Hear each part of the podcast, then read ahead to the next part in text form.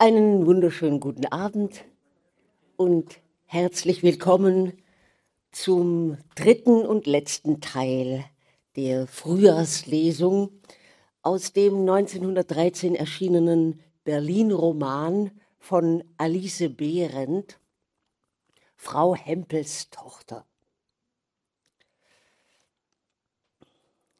Frau Hempel, die ehemalige Portiersfrau eines Berliner Mietshauses, ist inzwischen stolze Besitzerin einer Schwimmanstalt samt Badesee, kleinem Wohnhaus und angrenzendem Rummelplatz. Draußen im Grünen vor den Toren der Stadt. Herr Otto, der erfahrene Bademeister, weist sie ein in den Badebetrieb und setzt Inserate auf für die Verpachtung der Wunderwiese. Hempel, Frau Hempels Ehegatte, hämmert weiterhin schiefe Absätze gerade und Tochter Laura sitzt an der Kasse des einträglichen Unternehmens, bewacht von Schutzmann Degenbrecht, dessen anzügliche Bemerkungen die hübsche Laura mit Gleichmut ignoriert. Am Mitsommertag jedoch lässt sie sich zu einem gemeinsamen Besuch der Wunderwiese überreden. Man erkannte sie und ihren Begleiter an jeder Bude. Und wie regierende Fürsten durften sie überall aus und eingehen, ohne zu zahlen. Laura spürte, dass sich die Welt drehte, als sie zehnmal auf einem Karussellpferd herumgeschwenkt war. Nun zog es sie zum Fesselballon nach der Mitte der Wiese, wo sie sich versehentlich einem Herrn auf die Füße stellte. Es ist, sie erkennt ihn sofort, der Sohn der Gräfin von Prillberg aus dem Bombachschen Haus. Laura errötet. Der junge Graf zeigt sich freudig überrascht, kann aber die Einladung zu einer Fahrt im Fesselballon leider nicht annehmen, weil er jetzt in die Stadt zurück müsste. Er wolle aber gerne am nächsten Sonntag wiederkommen. Laura wartet nicht vergeblich. Graf Egon kommt wie versprochen am darauffolgenden Sonntag und dann immer häufiger in diesem ungewöhnlich heißen Sommer, bis er schließlich Frau Hempel gegenüber erklärt, dass ihm die Luft hier außerordentlich gut tue und dass er sehr gern jeden Abend herauskommen möchte. Frau Hempel hatte im Mund ein zu großes Stück des prächtigen Napfkuchens, den er mitgebracht hatte, und konnte es ihm nicht untersagen. Auch gefiel er ihr. Man konnte nicht leugnen, dass er ein Herr war und sich als solcher benahm.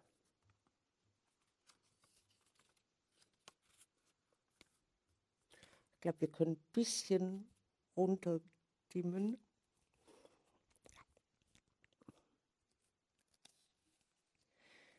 Frau Hempels Tochter, Teil 3. Endlich hatte die Sonne begriffen, dass die Menschen ihre glühende Freundschaft nicht mehr wollten. Der erste Septembermorgen war grau und griesgrämig, und schon in den ersten Vormittagsstunden begannen schwere Tropfen niederzufallen, wie wenn große beleidigte Augen da oben weinten. Von der Wunderwiese schwanden die bunten Farben, die Klingeln und Trompeten waren plötzlich verstummt. Um Hempels Dach gurgelte die blecherne Regenrinne wie ein Sänger, der Halsschmerzen hat. Der See wogte wie ein kleines Meer, aber niemand kam in die Badeanstalt, auf die der Regen wütend zum Appell trommelte. Erst um die Mittagsstunde hörte man Schritte. Der Herr Stammgast, Dr. Simrock, eilte unter einem großen Regenschirm näher. Unter dem Arm trug er ein paar Schlittschuhe. Wenn der Sommer vorbei, kommt der Winter heran, sagte er und übergab die Schlittschuhe Frau Hempel. Sie sollte sie ihm für den ersten Eistag bereithalten. Dann verschwand er hinter den Brettern, um noch ein kurzes Bad zu nehmen. Schon in der Frühe hatte der Bademeister Herr Otto zu packen begonnen und erklärt, dass für diesmal der Sommer vorbei sei. Hempel hatte seine Werkstatt am Küchenfenster aufgeschlagen, wo er an einem Paar alter Schuhe hämmerte. Als sie um den Mittagstisch saßen, sah Frau Hempel lächelnd auf Laura. Seit langer Zeit hatte sie wieder einmal die richtige Ruhe, um sich ihr reizendes Mädchen anzusehen. Du siehst ja so geheimnisvoll aus, sagte sie. Laura wurde rot und sagte, dass es sicher bald wieder gutes Wetter werden würde. Aber der Regen wurde stärker und ein scharfer Wind jagte den klagenden Sommer davon. Auf der Wunderwiese packte man zusammen, was man im Frühjahr aufgebaut hatte. Zwischen den sausenden Wasserstreifen standen magere Pferde, die zusammenzuckten, wenn man auf den Karren hinter ihnen Bretter, Balken und feuchte Flitterfetzen schleuderte. Wie ein großer Leichenzug bewegten sich die bepackten Wagen langsam durch die aufgeweichte Allee zwischen fallenden Blättern dem Bahnhof zu.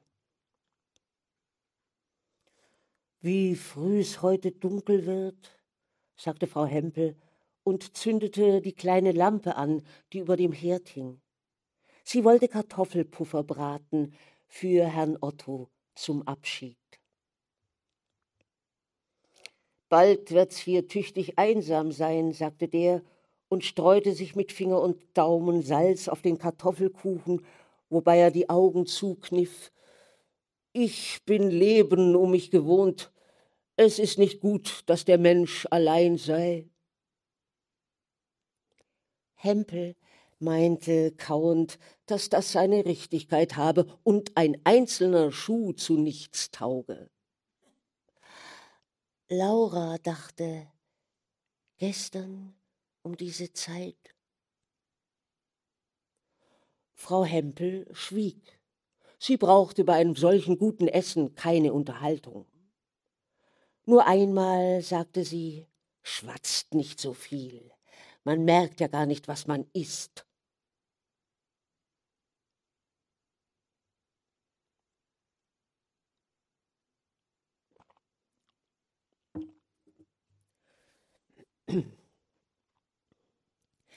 Der Graf hatte es nicht so gut wie seine künftige Gräfin, die träumen und warten durfte, während sie Kartoffelpuffer aß. Er stand vor seiner Mutter, die von Tag zu Tag stolzer geworden war, seit sie einem Dienstmädchen viele Stunden am Tage von der früheren Größe der Prillbergs und der eigenen Ahnen erzählen konnte. Das Mädchen wusste nicht, was Ahnen waren, aber sie merkte, dass es etwas sein müsste, was früher großen Wert hatte.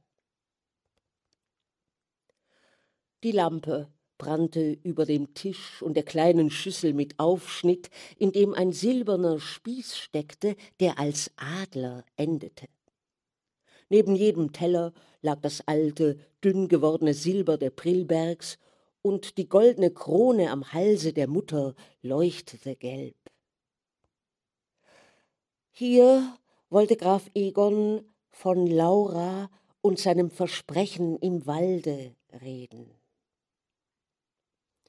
Man sagt, dass es immer Vergnügen macht, von Dingen zu sprechen, die man liebt. Der Graf merkte im Augenblick nichts davon. Er hatte sich dreimal geräuspert, aber noch immer nichts gesagt. Willst du dich nicht setzen? fragte die Gräfin, die steif auf dem Sofa saß. Der Sohn blickte sie an.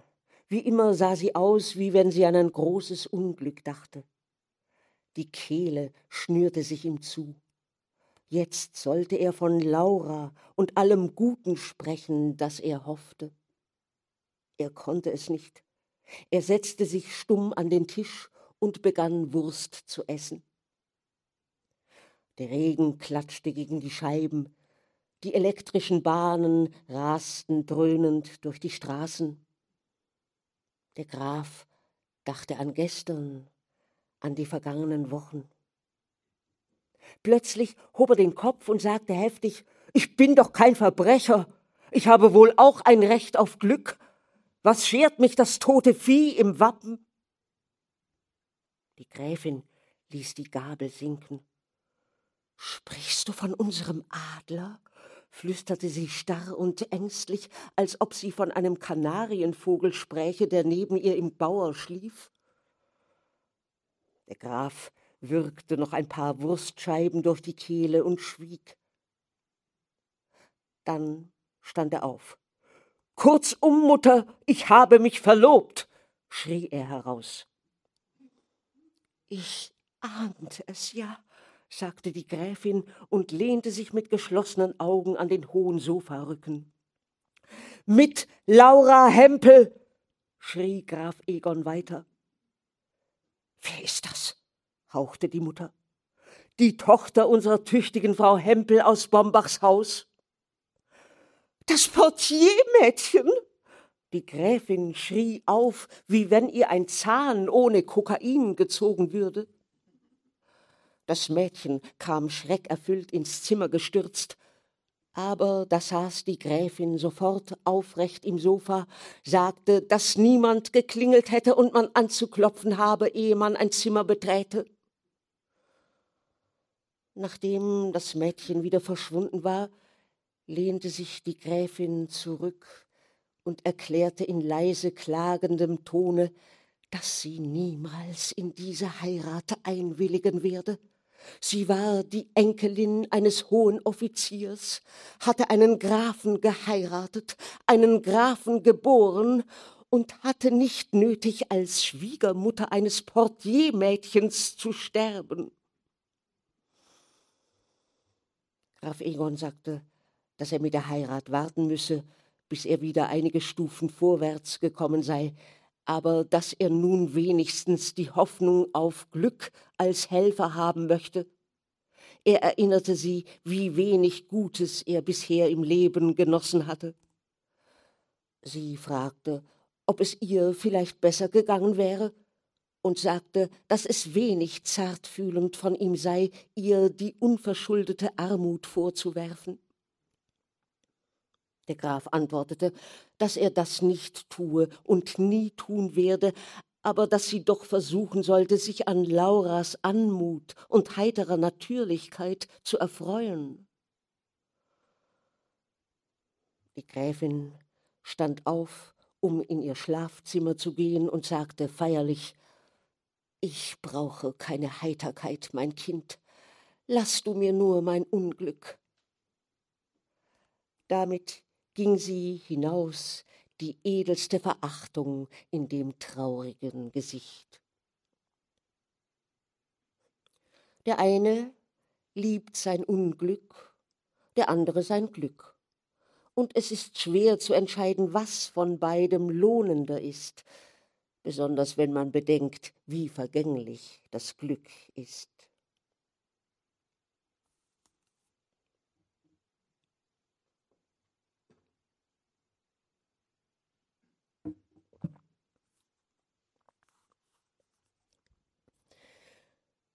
Der Mensch tastet in Lärm und Ungewissheit vorwärts, aber still und sicher geht die Zeit ihren Weg. Jeden Abend kam mehr Kälte in die Luft, die Bäume wurden kahle Holzgerippe, und kurz und schnell mit knappem Lichtschein klappten die Tage auseinander. Hempels warteten, dass es Eisbahn würde und wieder Geld und Arbeit ins Haus käme. Der Wind pfiff um das Dach, dass es Laura oft Angst und Bange wurde. Sie kannte es ja nicht anders, als Menschen und Häuser um sich zu haben. Das friedliche Klopfen von Hempels Arbeitshammer fehlte auch. Es war nichts zu tun. Aber wenn es auch anders gewesen wäre, hätte der Schuster nichts schaffen können. Regen am Morgen und Feuchtigkeit am Abend, er fühlte sie in den Knochen, in den Fingern, im Rücken, in den Knien, am Herzen. Er saß neben dem Herd mit eingesunkenen Augen und wartete auf die Eisbahn, auf Arbeit, auf Gesundheit. Er wusste selbst nicht recht. Wir warten ja immer auf etwas Gutes. Auch Laura wartete. Eines Sonntagsmorgens stand wirklich Graf Egon in der Tür. Er sah blass und mutlos aus, und Laura lief fort. Sie wollte sich ihr Glück nicht nehmen lassen. Der Graf wünschte, Frau Hempel zu sprechen, und sie gingen in Lauras Zimmer. In der Ecke stand das helle, schmale Bett mit glatt gestrichener weißer Decke, über dem kleinen Spiegel an der Wand hing ein Büschel buntfarbiger Herbstblätter. Graf Egon setzte sich nicht, obwohl ihn Frau Hempel schon zweimal dazu aufgefordert hatte. Stehend, die Hände sanft auf der Lehne des Stuhls, über die vielleicht Lauras Haare fielen, wenn sie sich vor dem Spiegel die Zöpfe flocht, sagte er dasselbe, was er seiner Mutter mitgeteilt hatte und auch, was diese ihm darauf geantwortet hatte. Frau Hempel verstand ihn sofort. Dass man Laura liebte, war ihr das Natürlichste von der Welt. Dass die alte Gräfin vor Unglück triefte, verwunderte sie auch nicht. Alles ist nun einmal so, wie es ist, sagte sie. Aber das Mädchen darf mir nicht traurig gemacht werden. Das hörte Laura die Mutter laut und fest sagen, als sie zurückgeschlichen kam und vor der Tür ihres Zimmers Halt machte. Es waren die letzten Worte der Unterredung, in der sich Frau Hempel und Egon einig geworden waren, weiter zu arbeiten und zu sparen, damit ein Mädchen glücklich werden konnte. Man rief Laura herein und führte den Vater vorsichtig ins Zimmer. Morgen wollte der, Ra Morgen wollte der Graf fort, um auf einem Posten im Ausland dem Glück näher zu reisen. In einem Jahr wollte er wieder zurück sein. Als alle in die Küche zurückkehrten, erfuhr auch Ida, was sich ereignet hatte. Sie schlug die Hände zusammen und rief Was wird aber der Schutzmann dazu sagen? Man war froh, über etwas lachen zu können. Und Graf Egon meinte, ein tüchtiger Schutzmann dürfe sich durch nichts verblüffen lassen. Hempel stand aufrecht da und sagte, dass Freude der beste Arzt sei und dass er morgen mit den Brautschuhen anfangen wollte. Was getan ist, sei getan.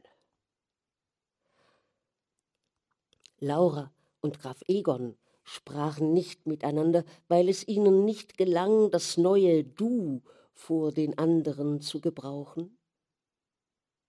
Die einfachsten Dinge scheinen uns oft am schwierigsten. So wurde es unangenehm still um den Küchentisch. Ida stand auf und machte sich am Herde zu schaffen.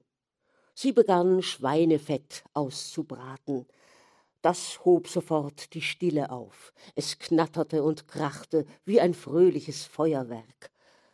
Aber leider haben alle Dinge auch ihren Geruch, Das bratende Schweinefett entfaltete zwischen den geschlossenen Fenstern nicht den rechten Weihrauch zu der Verlobungsfeier eines Grafen von Prillberg. Egon dachte an seine Mutter und wurde rot. Aber dann sah er zu Laura, die süß und traurig zu ihm herüberblickte, und erinnerte sich, dass alles Schweinefett der Welt nicht seine Liebe zu ihr ausräuchern konnte und dass er ihr möglichst bald einen eigenen Herd schaffen musste. Er stand auf und nahm Abschied. Laura begleitete ihn vor die Tür. Sie strich ihre Wangen einen Augenblick lang gegen seine Schulter wenn deine Mutter doch nicht so traurig wäre, sagte sie. Graf Egon streichelte ihr Haar und schlug ihr vor, lieber an ihn zu denken, immerfort, jeden Tag, vom Morgen bis zum Abend. Er wolle es umgekehrt nicht anders machen. Laura lächelte ein wenig, aber dann meinte sie, dass ein Jahr sehr lang sei. Ehe Graf Egon etwas Freundliches erwidern konnte, stampften feste Schritte auf dem Sand und Schutzmann Degenbrecht stand vor ihnen. Man hätte sich gern ohne polizeilichen Schutz Lebewohl gesagt, aber in einem geordneten Staat kann nicht jeder einfach tun, was ihm gefällt. Noch ein kräftiger Händedruck, und der Graf ging davon. Laura aber folgte den Kopf gesenkt, dem Schutzmann ins Haus.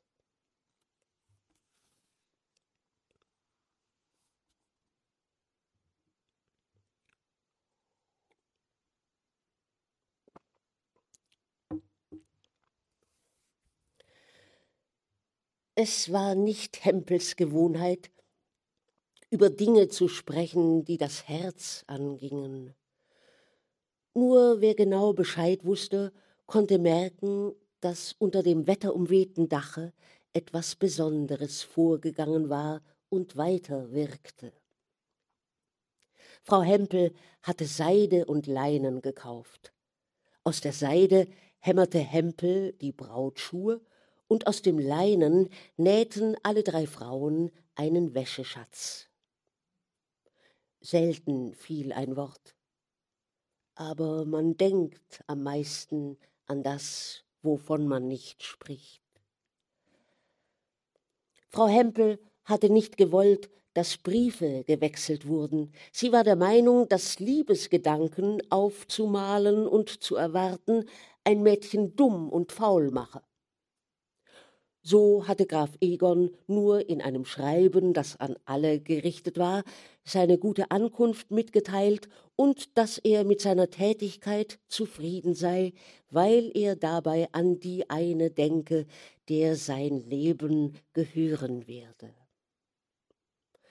Der Brief ging von Hand zu Hand, Schrift und Worte und Papier wurden von den Eltern mit Achtung studiert und gelobt. Darauf verschwand der Brief. Er war zwischen zwei weiße Tücher in eine Mädchenkommode geraten. Häufig saß Schutzmann Degenbrecht bei den nähenden Frauen und sah ihnen zu. Das Feuer auf dem Herde flackerte und wärmte, die Scheren klapperten, die Fäden schwirrten, und der Schutzmann meinte, dass es Hempel recht gut habe, immer umgeben von drei fleißigen Wesen weiblichen Geschlechts zu sein.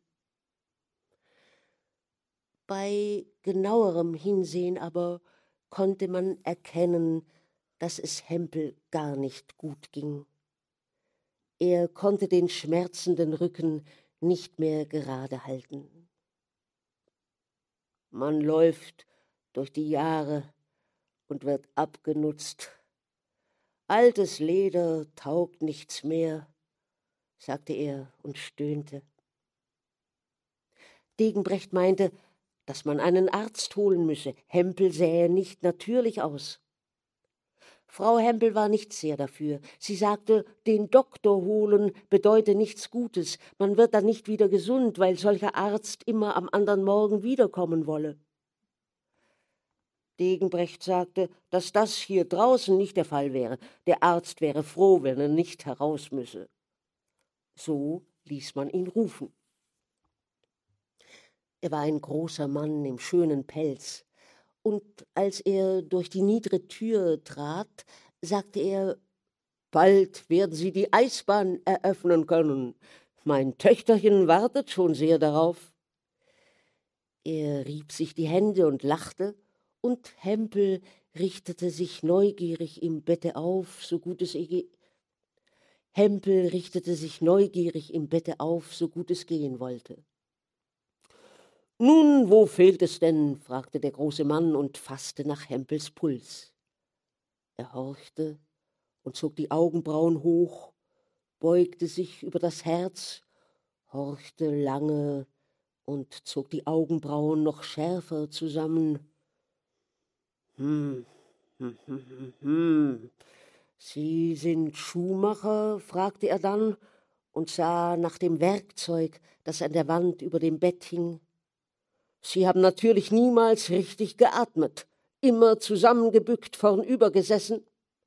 Wenn die Menschen doch lernen wollten, Herz und Lunge richtig zu gebrauchen. Er verschrieb einige Medikamente und zeigte Hempel Bewegungen, die er machen sollte, damit sich sein Herz kräftiger rege. Hempel lachte und sagte, dass er im nächsten Jahr auf seiner Wunderwiese als Hampelmann auftreten werde.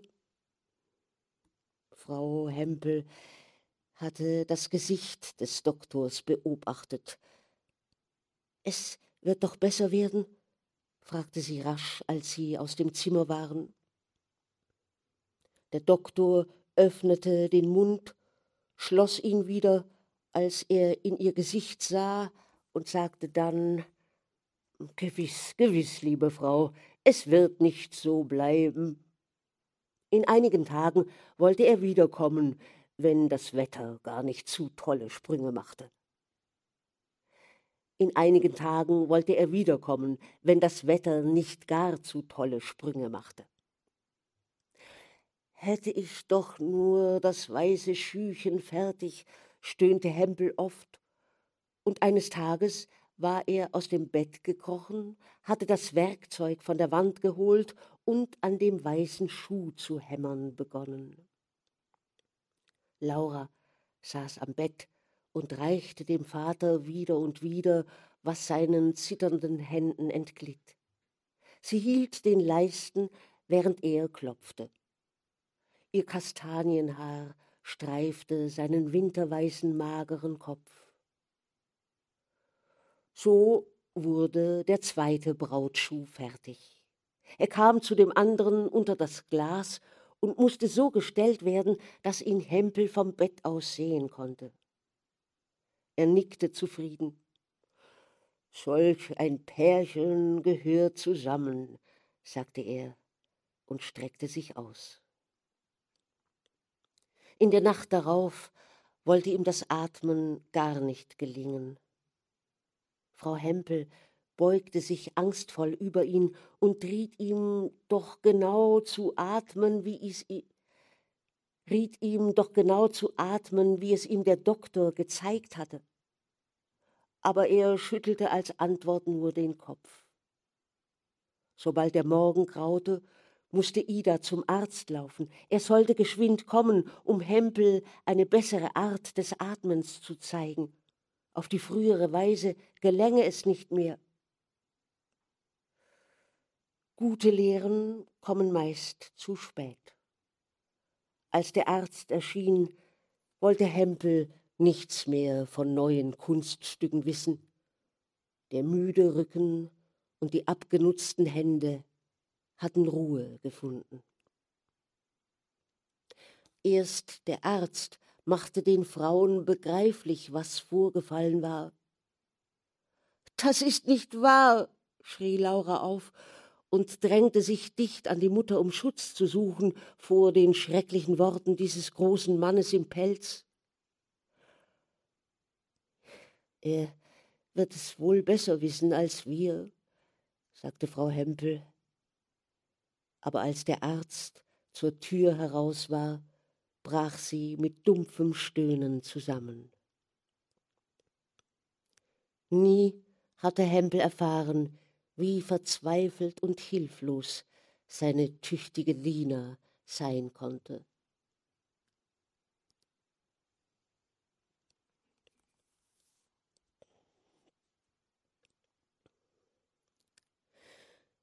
Die besten und die schlimmsten Tage haben gemeinsam, dass man sie erst spürt, wenn sie vorüber sind.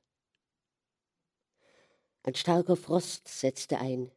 Der weiß umrandete See überzog sich mit einer glitzernden Kruste. An dem blassen Himmel stand wieder die beleidigte Sonne, noch sehr kühl und zurückhaltend, aber immerhin war sie wieder da. Als Frau Hempel und Laura von dem kleinen Kirchhof zurückkehrten, wo sie Hempel hatten allein zwischen dem Schnee zurücklassen müssen, sahen ihre brennenden Augen erstaunt einen Haufen Leute, die sich lachend vor der Badeanstalt vergnügten. Man warf mit Schneeballen gegen die verschlossene Tür und rief Aufmachen, aufmachen. Es war der erste frostklare Sonntag.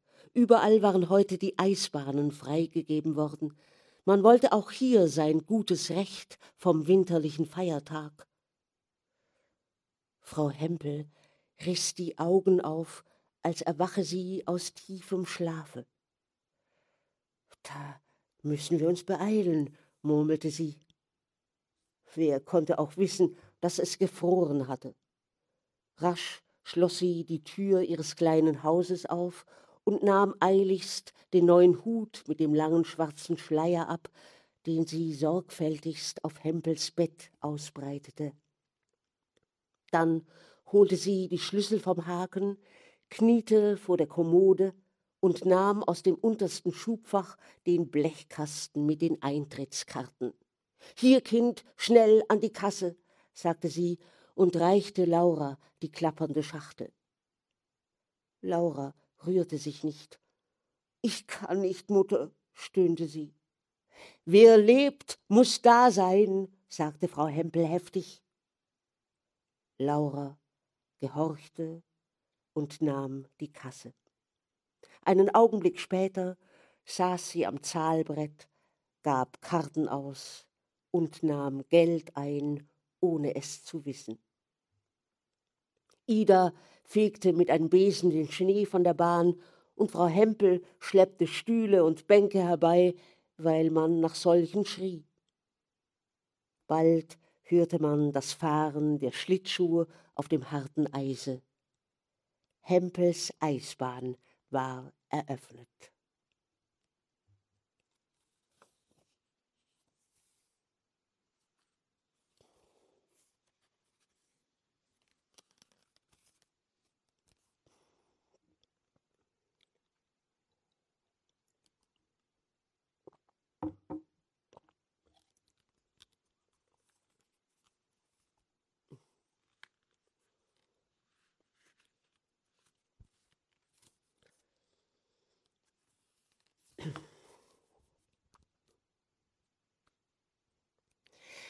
Ein neues Jahr begann mit neuen Zahlen und alten Rechenexempeln. Frau Hempel erinnerte sich der vergangenen Zeiten, wo sie auf neuen Sohlen treppauf spaziert war, um Glück zu wünschen und sich selbst etwas davon in die Tasche zu holen. Die Jahre, die sie auf Hempels Schuhen durchlaufen hatte, waren nun vorbei. Heute wollte sie Tag und Jahr mit einem Gang zum Kirchhof beginnen. Aber sie hatte wenig Erfreuliches auf Hempels Grab zu bringen. Nachdem sie von dem schönen Brief berichtet hatte, den Graf Egon geschrieben, als er seinen Tod erfuhr, sagte sie seufzend, dass ihnen aus diesem See kein Goldfeld wachsen werde die hundert Karten, die verkauft sein mussten, ehe man ein zwanzig-Markstück in die Tasche bekam, waren im Winter schwerer zusammenzubringen als Sohlen und Hacken. Was im Sommer die Wunderwiese abgeworfen hatte, Das hatte Lauras Aussteuer und sein Begräbnis erster Klasse gekostet. Es war nicht wahr, dass der Tod umsonst sei, wenn man es seinen Verstorbenen ein wenig nett machen wollte.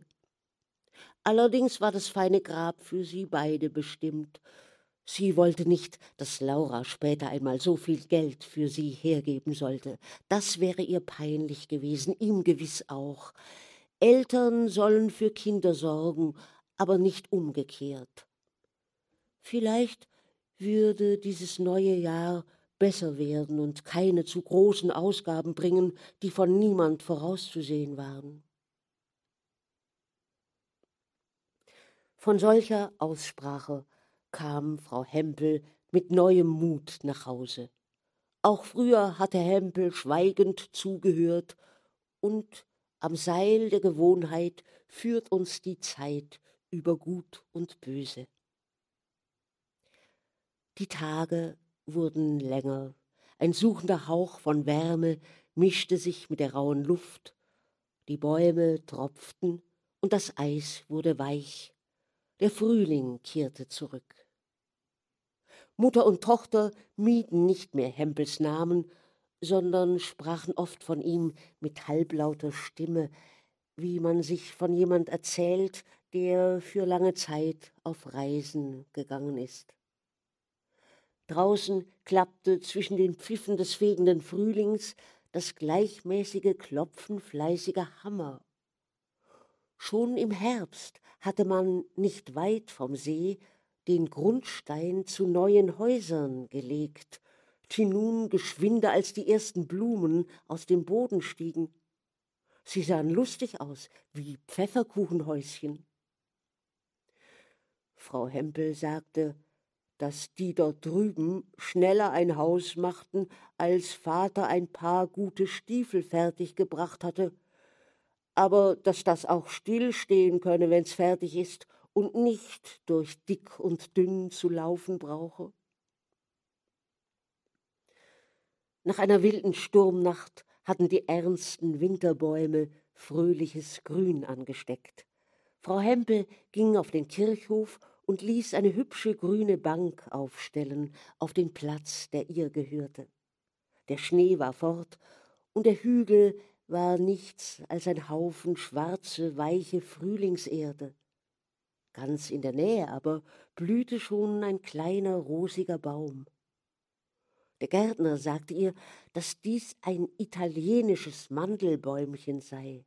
Die Dame, die darunter läge, wäre eine große Blumenfreundin gewesen.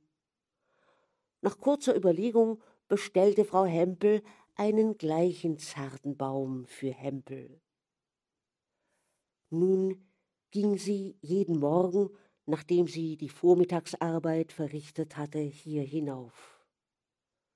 Die Bank verspürte es, wenn sie sich etwas müde von dem Weg und ihren Gedanken darauf niederließ, denn Lina war noch immer breit und kräftig. Aber über ihre Wangen liefen zwei tiefe Furchen. Nichts bleibt verborgen. Sie verrieten die vielen Tränen, die heimlich diesen Weg gerannt waren. Eines Morgens rief Bauer Speck sie auf dem Rückwege an und fragte, die Pfeife im Mund und die Hand im Mistkübel, ob man heut jemand Neues da oben begraben hätte. Sie antwortete, dass sie nichts dergleichen bemerkt habe, alles sei still wie immer gewesen. Speck schüttelte verwundert den Kopf und berichtete, dass mehrere Herren mit hohen Hüten auf dem Kopf lange seine Wiese umschnuppert hätten. Frau Hempel meinte, dass dabei nichts Wunderliches sei, wenn man aus der Stadt käme, könnte man hier schon schnuppern, denn solchen Duft bekäme man dort nicht alle Tage unter die Nase. Speck sah sie an, spuckte einmal aus, wahrscheinlich weil ihn der Tabak biss, und berichtete breit, dass die Herren auch die neuen Pfefferkuchenhäuser lange beäugt hätten. Dann wären sie zurückgekommen und hätten ihn gefragt, ob dies eine neue Gegend sei. Er habe ihnen geantwortet, dass die Gegend nicht neu sei, aber die Häuser. Und darauf hätten sie die feinen Hüte vor ihm gezogen und wären nach dem Bahnhof zu davongegangen. Vorher aber hätten sie noch ihrem sauberen See von allen Seiten Maß genommen, als ob sie ihm einen neuen Sommeranzug bestellen wollten.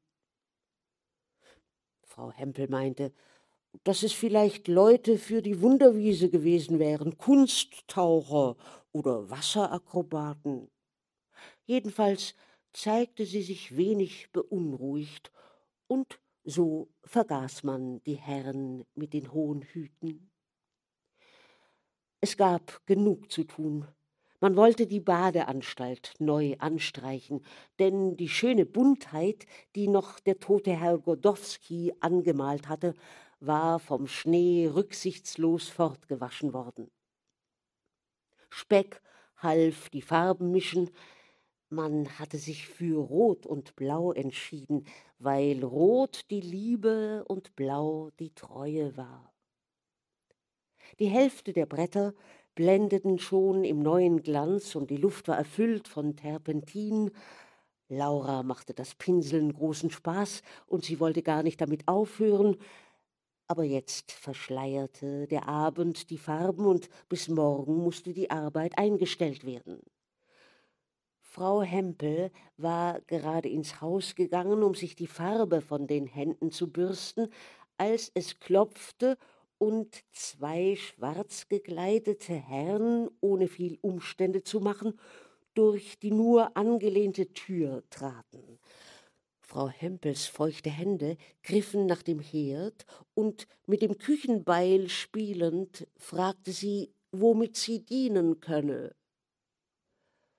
Die Herren baten um einen Augenblick Gehör, und als Frau Hempel sie näher ins Auge fasste, fand sie, dass sie beide Ähnlichkeit mit Herrn Bombach hatten. Sie waren von seiner Art, ruhig legte sie das Beil beiseite. Die Herren erklärten, dass es jemand gäbe, der den See kaufen möchte, das Wasser und das Land ringsum. Man wolle hier eine Art Villenkolonie bauen. Frau Hempel sagte, dass das nicht ginge, weil sie selbst schon den See gekauft hätte und ebenso das Stück Wiese und das Haus hier. Die Herren lächelten sich an und erwiderten höflich, dass ihnen das bekannt sei. Sie wollten den See daher von Frau Hempel kaufen. Diese runzelte die Stirn, das Lächeln war ihr nicht entgangen, und sie sagte, dass sich die Herren schon einen anderen See suchen müssten. Dieser wäre nicht zu verkaufen, und jetzt müsse sie Abendbrot machen. Wer arbeitet, muss essen. Darauf sagte einer der Herren lächelnd, also, wir bieten Ihnen hunderttausend Mark für den ganzen Quark, bar ausgezahlt durch unsere Bank. Dabei lachten die beiden Herren. Nun hab ich aber genug von Ihrem Gespött, schrie Frau Hempel. Gut, also hundertzwanzigtausend Mark. Frau Hempel hob die Feuerzange, die sie in der Hand hatte, in die Höhe und machte damit unangenehm wirkende Bewegungen durch die Luft. Auch die praktischsten Dinge können durch falschen Gebrauch gefährlich werden. Die Herren griffen eilig zu den Hüten und gingen. Der kleine Dicke drehte sich in der Tür noch einmal um und sagte Sie kennen nun unser Angebot, liebe Frau.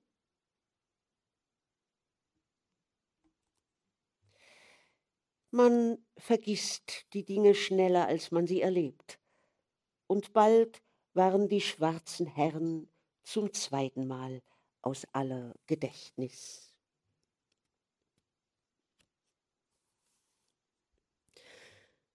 Die Badeanstalt war jetzt ringsherum blau und rot gestreift, wie wenn sie in einen flotten Trikotanzug geschlüpft wäre. Die Sonne zeigte sich schon zugänglicher, und man nähte bei geöffneten Fenstern. Es wäre jetzt an der Zeit gewesen, die Wunderwiese wieder anzukündigen. Frau Hempel verschob es von Tag zu Tag, weil sie der Hundertmarkschein dauerte, den es kosten würde. Aber eines Morgens erinnerte sie sich auf dem Platz neben dem Mandelbaum, wie oft Hempel gesagt hatte, was sein muss, muss sein. Am nächsten Tage steckte sie das Geld in den Pompadour zusammen mit den Zetteln, die ihr Herr Otto im Vorjahr ausgeschrieben hatte. Sie kleidete sich mit Sorgfalt an und legte gerade den langen Witwenschleier vorsichtig über den Hut, als es klopfte und wieder die beiden schwarzen Herren auf dem Sonnenstreifen, der durch die halboffene Tür fiel, hereintraten. Am Morgen schied alles besser aus. Die lächelnden Herren und die Dame im Schleier begrüßten sich um vieles freundlicher, als sie sich voneinander verabschiedet hatten. Auch brachten die Herren heute etwas Geschriebenes mit, das Frau Hempel langsam und genau durch das Frau Hempel langsam und genau durchbuchstabierte. Es sah wirklich so aus, wie wenn jemand so verrückt sein wollte, ihr einen Haufen Geld auszuzahlen, wenn sie den See wieder hergab. Am Schluss des Schreibens stand ein Name, den sie kannte. Der Direktor der Bank war der Bankdirektor aus Bombachs Haus. Frau Hempel gab das Schreiben zurück und sagte, dass sie ohne dies in die Stadt hinein wollte und den Herrn Direktor besuchen werde, wenn es der sei, den sie kenne, werde er sie nicht zum Narren halten, denn der kenne sie. Die Herren verbeugten sich, und man verließ gemeinsam das Haus. Als sie an den neu erbauten bunten Häusern vorüberkamen, sagte der dicke, kurze Herr, dem beim Gehen der Atem durch die Nase pfiff, als hätte er eine kleine Flöte dort eingeklemmt, dass solche Häuserchen reizend wären, wenn man nicht darin zu wohnen brauchte. Auch ein gutes Gedächtnis braucht Anhaltspunkte als der Herr Bankdirektor die schwarz verschleierte Dame empfing, die an der Tür stehen blieb, breit lächelte und fragte Kennen Sie mich noch, Herr Direktor? hatte er keine Ahnung, wer vor ihm stand. Er verbeugte sich und durchflog rasch das Schreiben, das ihm einer der Herren übergeben hatte. Seine buschigen Augenbrauen zogen sich zusammen. Es lag ihm viel an diesem Grundstück. Der Bauwind wehte mit aller Macht nach Frondorf. Er wusste, dass sich die Wasserwerke um den See bemühten. Er schob der gnädigen Frau den tiefen Ledersessel zu und bat sie, Platz zu nehmen. Als sich Frau Hempel auf sein Zureden hin endlich zu erkennen gab und ihn daran erinnerte, dass sie mehr als einmal seine Hemden gewaschen habe, lächelte er und erwiderte, das werde die gnädige Frau nun wohl nicht mehr nötig haben. Er schob ihr den Sessel noch etwas näher und bat sie, auf die heutige Angelegenheit zurückzukommen, er habe in fünf Minuten eine wichtige Sitzung aber es dauerte eine Stunde, ehe sich Frau Hempel davon überzeugen ließ, dass alles seine Richtigkeit habe. Vor allen Dingen verzögerte es den Schluss der Verhandlung, dass Frau Hempel schon in kurzer Zeit das Haus und die neu bemalte Badeanstalt verlassen sollte. Sie hatte vierzig Mark und sechzig Pfennige allein für Farbe ausgegeben der Direktor dessen Zehenspitzen in Lackschuhen wie Sekundenzeiger auf dem dicken Teppich tippten, kam schließlich auf den Gedanken, die Unkosten des Anstreichens vergüten zu lassen. Die Kaufsumme von 120.000 Mark wurde um 40 Mark und 60 Pfennige erhöht. Der Direktor wollte der Bequemlichkeit halber 50 Mark zuschreiben lassen, aber Frau Hempel wehrte heftig ab, betrügen wollte sie nicht. So war man endlich einig geworden. Beiden Verhandelnden stand kalter Schweiß auf der Stirn. Kein Preis ohne Mühe. Als Frau Hempel durch das Glücksrad der schweren Spiegeltür aus dem gewaltigen Steingebäude auf die lebhafte Straße gedreht wurde, wollte ihr nichts anderes deutlich werden, als dass sie in Kürze aus dem Hause sollte, das so nahe bei Hempel lag, und dass sie die hübsche bunte Badeanstalt vergeblich von unten bis oben in Ordnung gestellt hatte. Sie war heute eine Dame geworden, der man einen Sessel zuschiebt, wenn sie ins Zimmer tritt. Aber gerade jetzt regte sich das Bauernblut in ihr. Sobald sie in das stille Haus zurückgekehrt war um das die Frühlingserde duftete, rief sie Laura in das kleine Stübchen hinein und erzählte mit halber Stimme, was sich ereignet hatte. Laura hörte ängstlich zu. Das Herz hat seine eigenen Gedanken, und sie atmete erst wieder freier, als sie hörte, dass nichts geschehen war, was sie von Egon trennte. Die Hauptsache ist, dass niemand uns das viele Geld anmerkt, sagte Frau Hempel. Dann stand sie auf und ging in die Küche, um den Sauerkohl abzuschmecken, der auf dem Herde brodelte und dessen kräftiger Geruch endlich den süßen Duft aus dem teppichbelegten Zimmer des Herrn Bankdirektors davonjagte.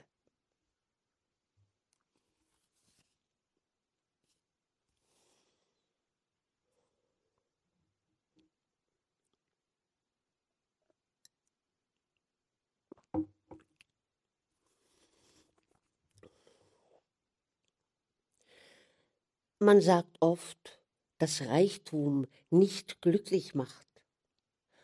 Obwohl die wenigsten aus Erfahrung sprechen, muss etwas Wahres daran sein. Beängstigende Träume hatten Frau Hempels guten Schlaf gestört. Als sie ein paar Tage später nach dem Erwachen auf dem Tisch einen großen Brief fand, den Laura leise hereingebracht haben musste, während sie im Kampf mit den feindlichen Träumen gelegen hatte. Auf dem Umschlag stand der Name der Bank, von der sie das viele Geld erhalten sollte. Vielleicht schrieben sie, dass das Ganze ein Irrtum gewesen wäre und alles beim Alten bleiben könne. Sie öffnete den Brief ohne Zagen. Man fragte die sehr geehrte Frau, wie sie das auf ihrem Namen stehende Vermögen angelegt zu haben wünsche, bat noch um einige Papiere und um Rücksprache an einem der nächsten Tage.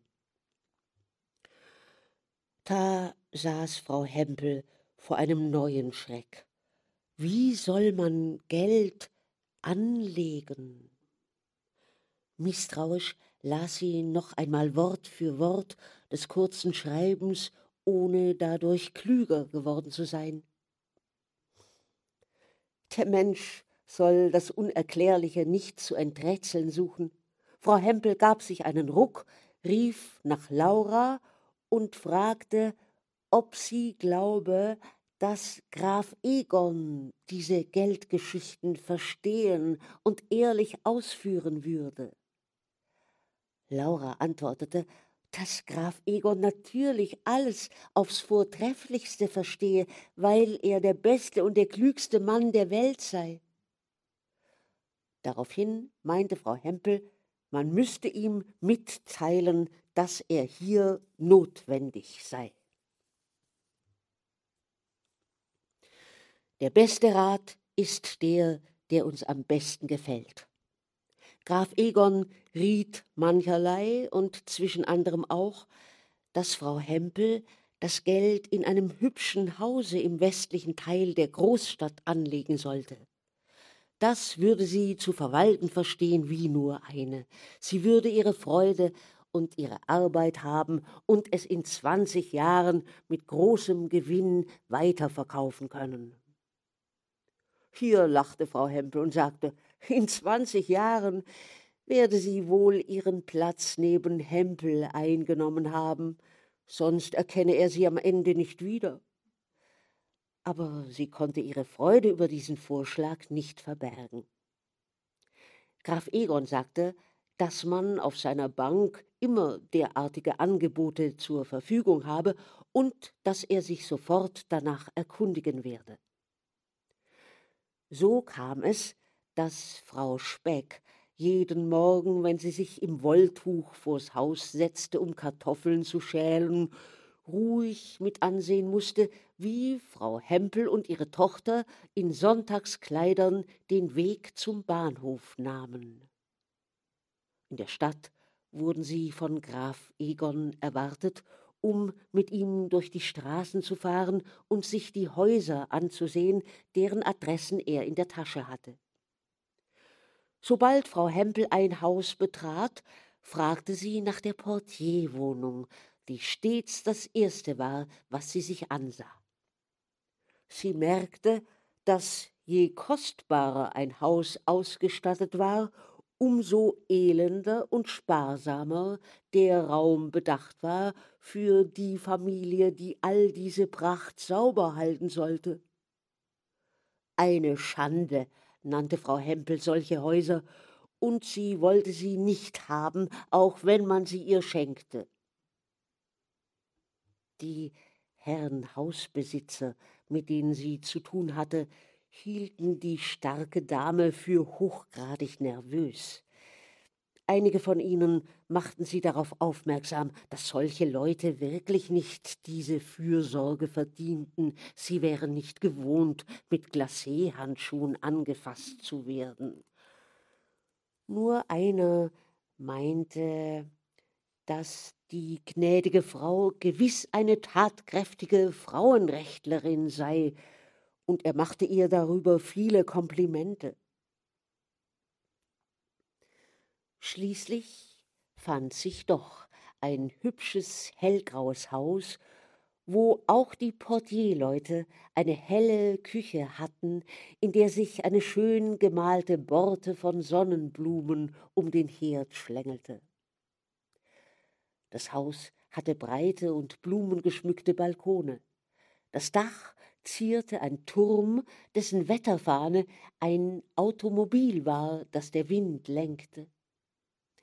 Es war recht nach Frau Hempels Geschmack. Neu und sauber, innen und außen. Zwei Wohnungen waren noch ohne Mieter.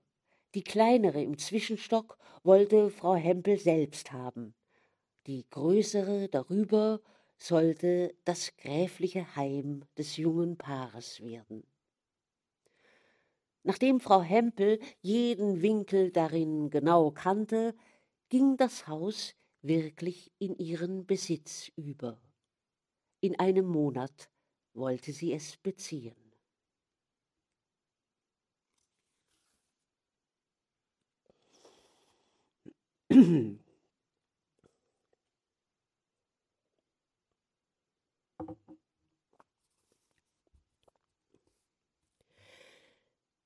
Als die Gräfin von ihrem Sohn erfahren hatte, welche Wendung das Geschick dieser Portierleute genommen hatte, hatte sie einen langen Seufzer ausgestoßen und nach einer Weile hinzugefügt, dass niemand wisse, wie viel Unglück ein Mensch ertragen könne. Wenn er durchaus bei seinem Willen beharre, sei sie bereit, Frau und Fräulein Hempel bei sich zu empfangen und als Verwandte zu begrüßen. Schwarz war die Lieblingsfarbe der Gräfin, und als Mutter und Tochter in ernster Trauerkleidung ihr bescheidenes Wohnzimmer betraten, fühlte sie sich wohltuend berührt. Sie küsste Laura auf die Stirn und sagte Sei willkommen, mein Kind, im Kreise der Grafen von Prillberg. Frau Hempel schnaubte sich mit einem großen blütenweißen Taschentuch krachend die Nase und sagte Mein Mädchen wird keinem Unehre machen, Frau Gräfin. Während man vorsichtig auf den Samtsesseln Platz zu nehmen suchte, ohne die Decken zu verschieben, die ihre Schäden verbergen mussten, fügte sie hinzu dass Laura wohl alles habe, was zu einer Gräfin gehöre, nur dass sie nicht Französisch sprechen und nicht Klavier spielen könne, müsse noch nachgeholt werden. Die Gräfin meinte, dass man in neuester Zeit, wo es ohnehin genug Lärm gab, in den besten Kreisen vom Klavierspiel etwas abgekommen sei, man spielte dafür Tennis und trieb Gymnastik. Laura sagte, Tennis könne sie spielen, worüber die Gräfin sehr erfreut war. Sie bot sich an, den Französischunterricht selbst Laura zu erteilen. Sie spräche vollkommen Französisch und man könne das Lehrgeld dafür sparen. Sie schrieb gleich den Sie schrieb gleich die Namen einiger Bücher auf, die sich Laura zu diesem Zwecke besorgen sollte, und wurde beinahe heiter bei dem Gedanken an die neue Tätigkeit. Ehe man sich verabschiedete, war man sich über die Hochzeitsbestimmungen einig geworden. Der Graf musste noch für einen Monat auf seinen früheren Posten zurückkehren. Sobald er wiederkam, sollte die eheliche Verbindung in aller Stille stattfinden. Der Graf reiste und die Mutter der Graf reiste und die Mütter trafen täglich zusammen, um Einkäufe für den künftigen Hausstand zu machen. Jeden zweiten Tag kam Laura mit Büchern unter dem Arm und einem schüchternen Lächeln um den wachgeküßten Mund zu ihrer Schwiegermutter, um in die französische Sprache eingeführt zu werden. Das erste Zeitwort, das sie lernen sollte, war lieben. Sie errötete und zögerte vor Egons Mutter, dieses vertraute Wort zu konjugieren. Die Gräfin erklärte mit dem Ernst, der ihr eigen war, dass man das in jeder Sprache zuallererst lernen müsse. Laura gehorchte und bekannte gehorsam Säme, ich liebe.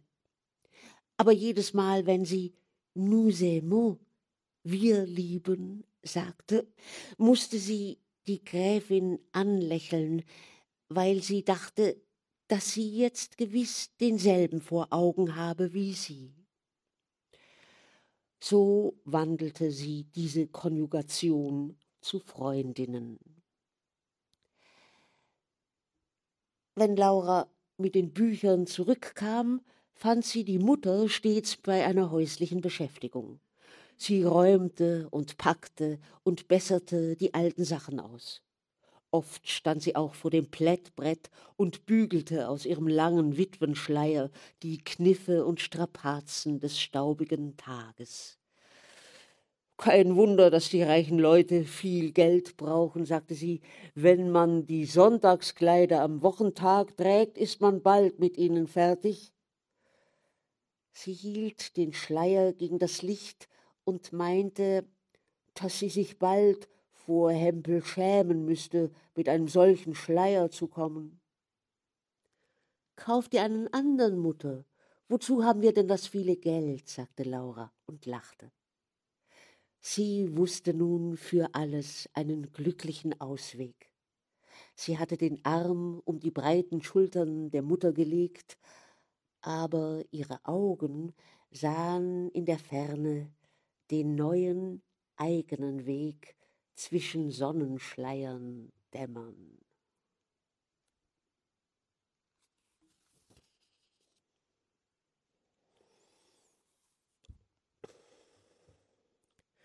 Das Leben gleitet.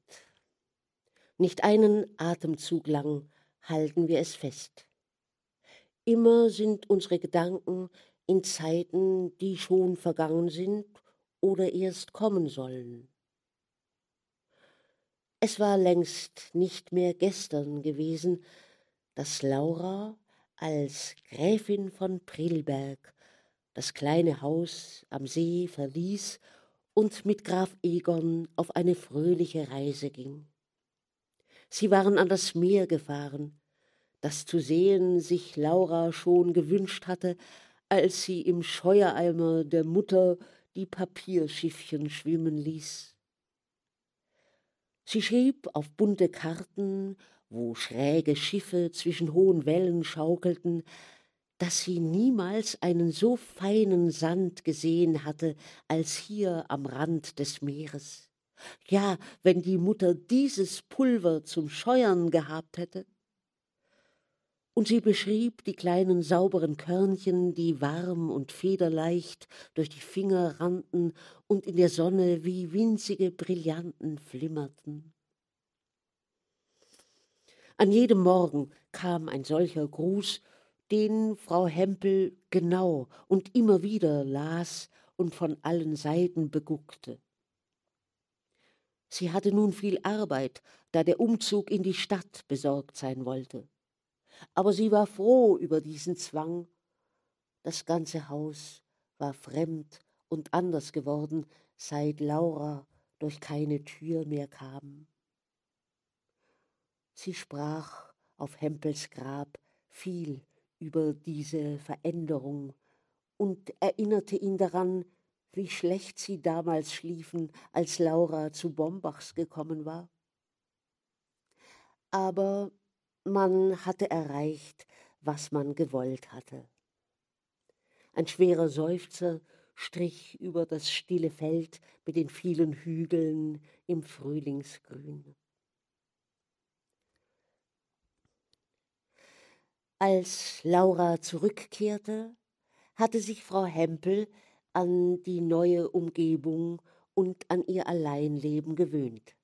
Sie sagte kein unzufriedenes Wort und war immer in Tätigkeit. Sie wollte keine Dienstboten haben.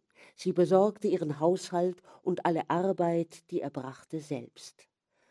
Nur das Fensterputzen musste die Portierfrau verrichten, weil es Graf Egon und Gräfin Laura vielleicht unangenehm gewesen wäre, wenn man ihre Frau Mutter mit Scheuertuch und Schürze im Fensterrahmen gesehen hätte. In der ersten Zeit kamen Specks einige Male zu Besuch, aber dann blieben sie fort Sie fanden, dass es nicht gesund sei, zu Leuten zu gehen, die es viel zu gut hatten. Auch Kempkes sahen sich nur einmal alles genau an und kamen nicht wieder, vielleicht aus ähnlichen Gründen. Frau Hempel vermisste ihre früheren Bekannten nicht. Das Leben brachte Ersatz und Abwechslung genug. In den ersten Jahren als die kräftigen blonden Knaben in das gräfliche Haus kamen, gab es noch manche bange Nacht, und ein recht schwerer Tag war es, als die alte Gräfin starb, gerade in einer Stunde, wo wieder ein kleiner Graf Prillberg geboren wurde. Aber die Stunden strichen auch über sie hinweg. Des Grafen Ansehen stieg durch den halben Wohlstand, in den er nun gekommen war.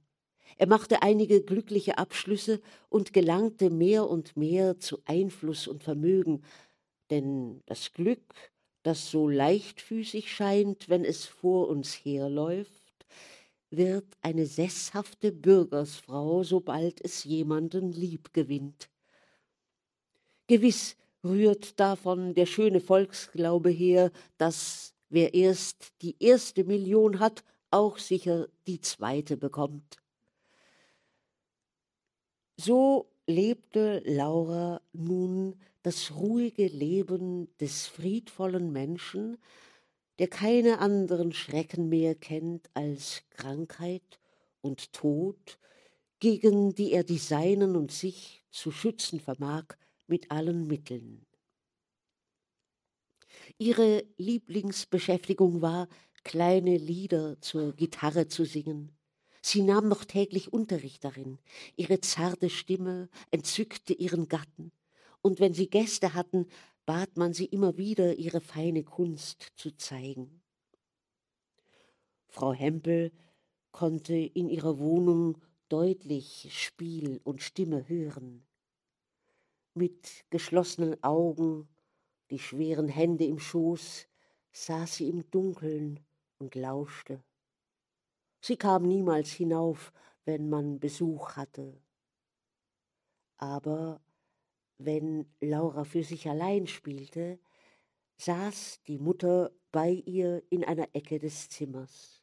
Ein weißes Häubchen auf dem hell und dünn gewordenen Haar blickte sie unverwandt auf die hohe, vornehme Gestalt mit den schmiegsamen, schönen Bewegungen. Jeden Tag dachte sie mehrere Male, wenn Hempel das erlebt hätte und manchmal sagte sie es laut. Dann nickte Laura und lächelte die Mutter an. Ihre Finger ruhten schmal mit rosigen Nägeln auf dem Seitenspiel, und sie lauschte auf das Lachen der Kinder, das vom anderen Zimmer herschallte.